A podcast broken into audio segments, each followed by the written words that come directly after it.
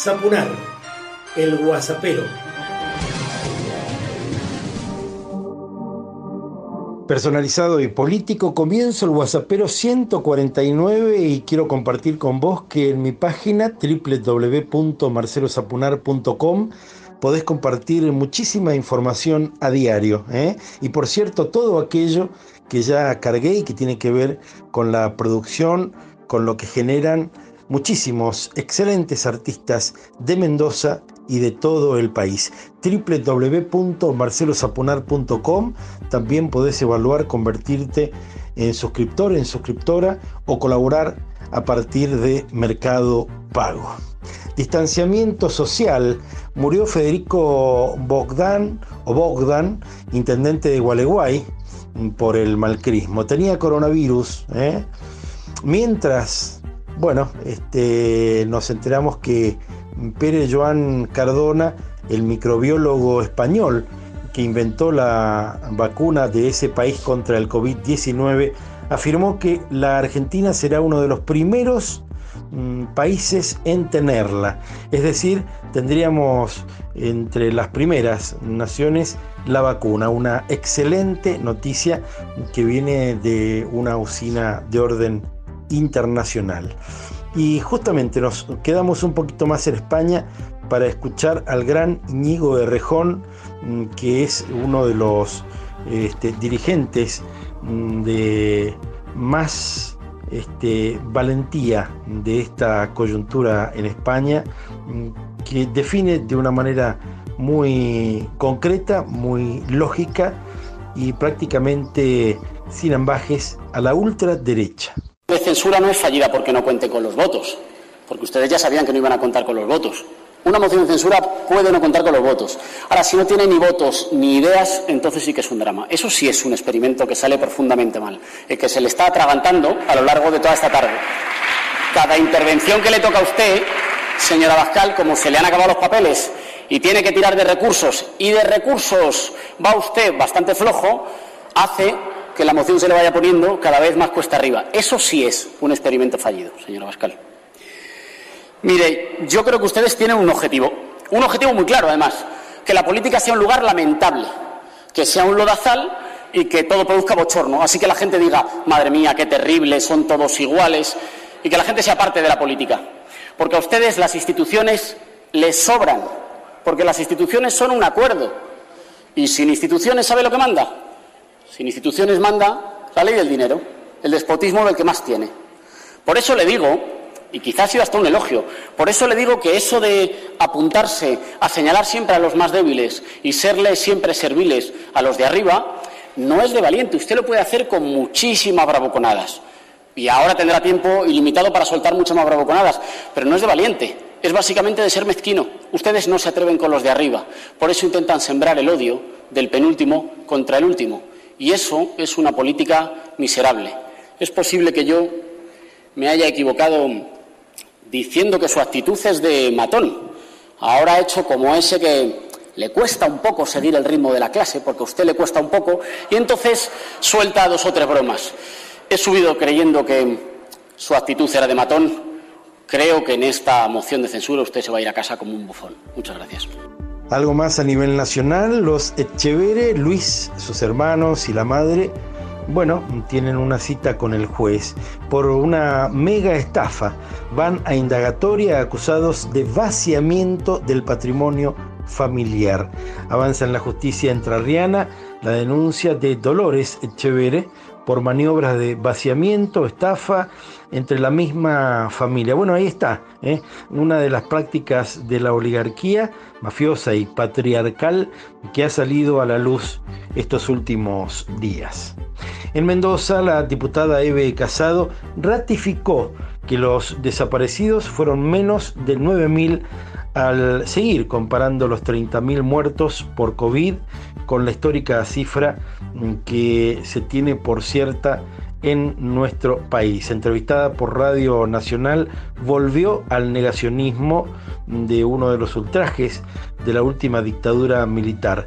Y nos preguntamos, la UCR, la Unión Cívica Radical, ¿qué hará al respecto con semejante mm, modo vergonzante de volver sobre un tema acerca del que quienes tienen que responder la cifra real no lo hacen, que son los últimos militares que asolaron el poder en nuestro país.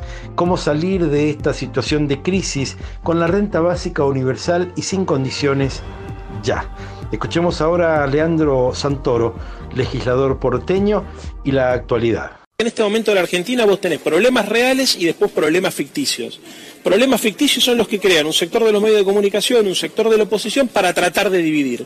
Hoy sabés que tenemos nosotros como adversarios políticos indignadores, personas que trabajan de indignar a la sociedad, que ven un malestar real, pero que ese malestar lo tratan de transformar en una indignación política. Entonces todo es culpa del Estado, todo es culpa de los políticos, está tratando de dividir ficcionalmente a la Argentina en dos mitades. La Argentina productiva versus la Argentina subsidiada. Y ellos en teoría son los que representan a la Argentina productiva. Entonces, es el discurso de ustedes no quieren terminar con la pobreza, lo que quieren es generar planes para que los voten, ¿no?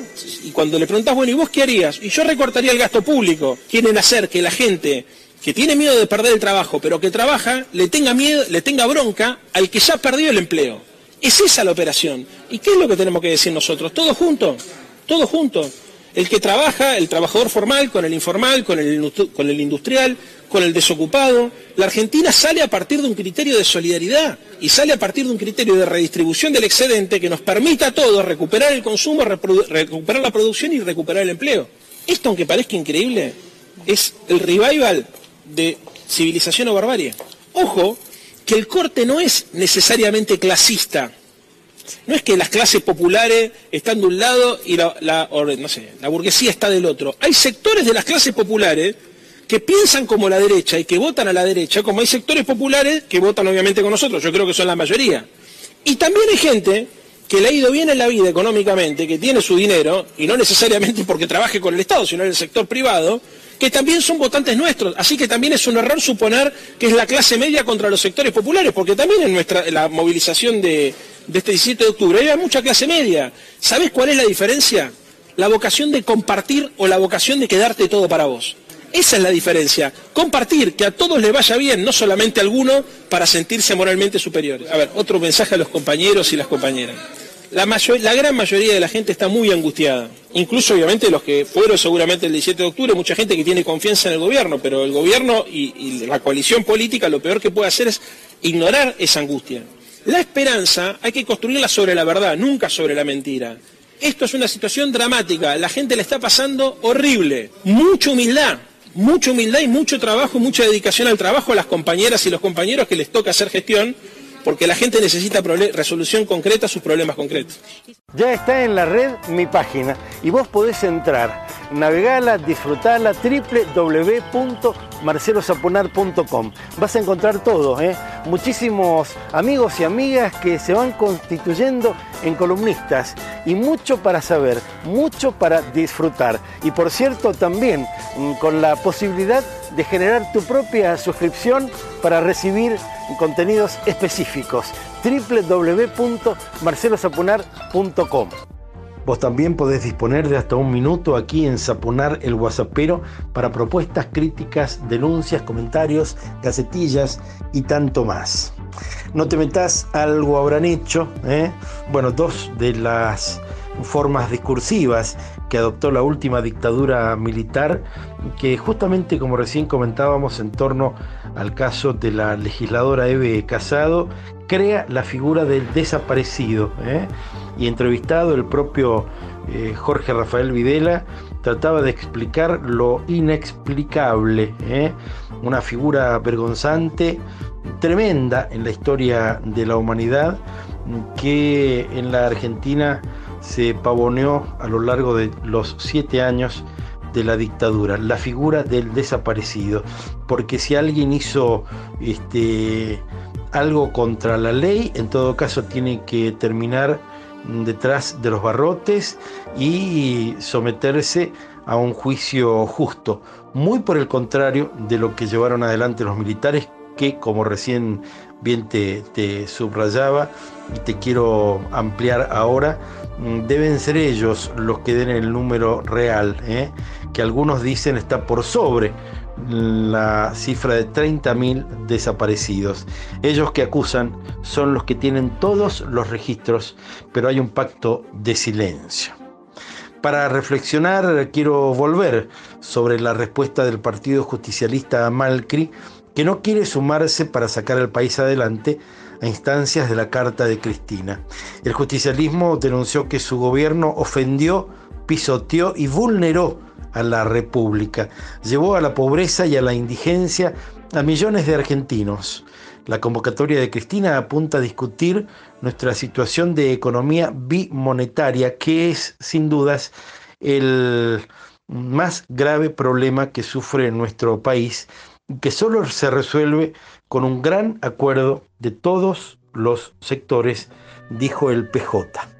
Cerramos con los trovadores haciendo el bellísimo Los pueblos de gesto antiguo del gran poeta Hamlet Lima Quintana, a quien tuve la ocasión de conocer y de editar en uno de los libros de mi editorial, Ediciones La Sopa y Pilla. Y recordá siempre que muchas personas hacen cosas para vos. Me gustan los pueblos chicos de gesto antiguo, con gente que da la mano y saluda al sol que sabe ganar la vida y ganar la muerte. Allá me voy a vivir con gente que planta un árbol, enciende amor. Camino que lleva al pueblo, que crece entre la ternura que da el maíz. Me iré con la lucha cuesta y el alma abierta. Allá me voy a vivir. con toda la fuerza antigua de mi raíz.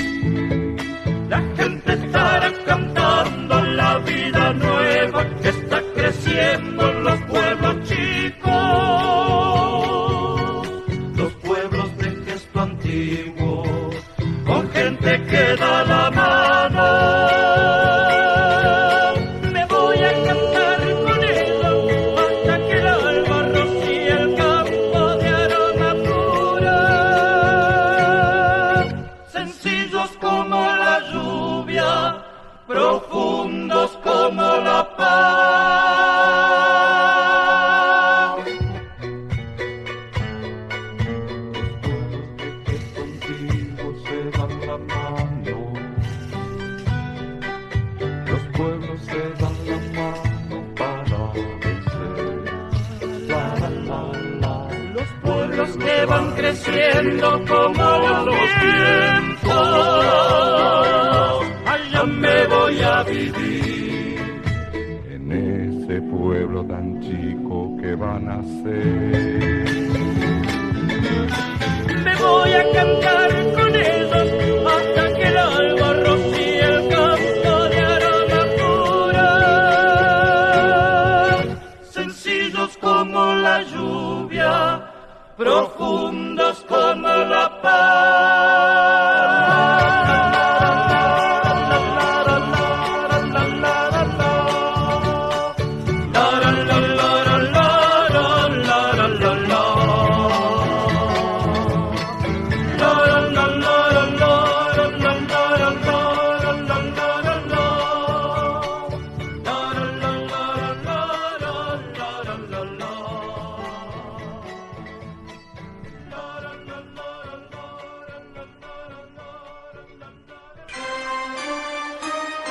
Zapunar, el guasapero.